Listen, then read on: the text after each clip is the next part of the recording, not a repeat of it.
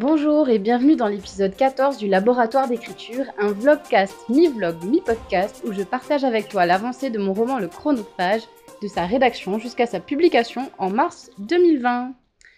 Alors, il est déjà 11h et j'ai écrit à peu près 700 mots pour l'instant.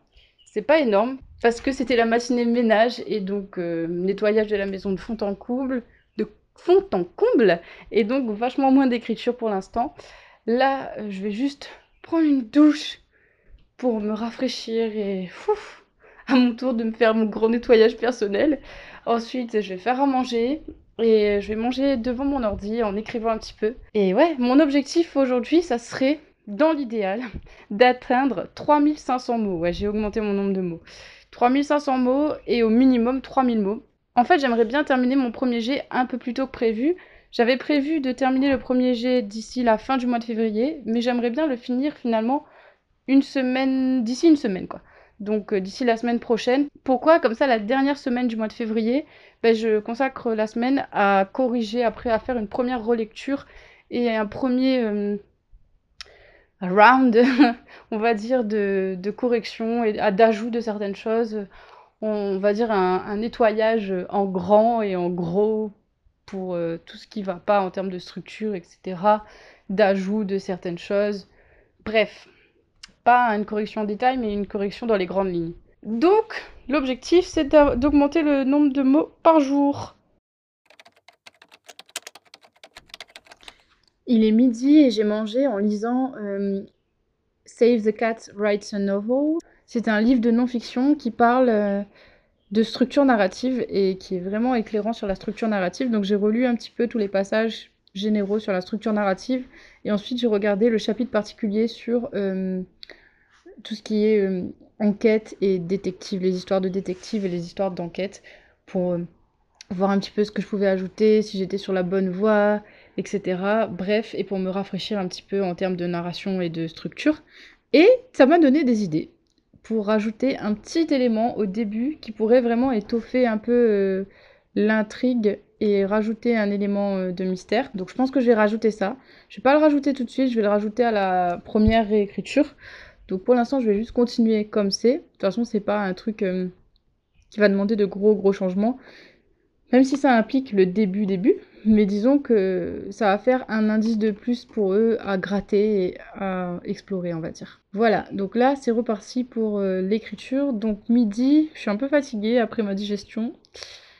Je, je vais essayer de faire en sorte d'y arriver. Je vais mettre une bonne musique motivante et peut-être faire un petit sprint d'écriture, donc partir pour 20 minutes et écrire le maximum euh, en étant très concentré. Je vais voir.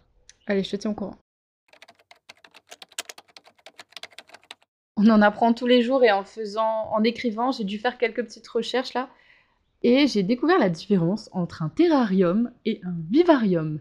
Alors, c'est quoi la différence entre les deux? Un terrarium, c'est un récipient ou un endroit où on peut mettre de la terre, des plantes. Et le vivarium, c'est un écosystème qu'on va reproduire pour permettre à un animal de vivre comme s'il était en liberté, mais dans, dans un, un lieu fermé. Donc voilà la différence entre un terrarium et un vivarium. C'était la petite euh, minute, la petite seconde euh, pédagogique. Et donc je retourne à l'écriture. bon, il est 2 heures, euh, j'en suis à 2000 mots sur 3000, voire 3500.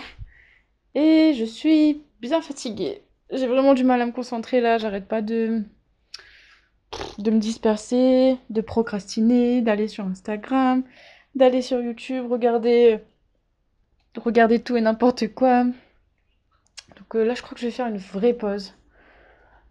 Une vraie petite pause, euh, allez, au moins de 15-20 minutes. Caresser les chats, grignoter des pistaches. et ensuite, je, je recommencerai à écrire un peu. Mais je pense que 3500, c'était trop. 3000, ça va être bien déjà. Parce que franchement... Mille mots, ça me semble la fin du monde. Il est 15h et euh, j'en suis à 2200 mots pour aujourd'hui d'écrit.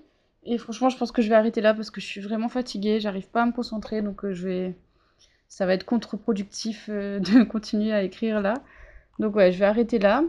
Je vais te proposer un extrait, bien sûr. Je sais pas trop ce que je vais te lire, mais et on se retrouvera lundi de toute façon pour un nouvel épisode du vlogcast.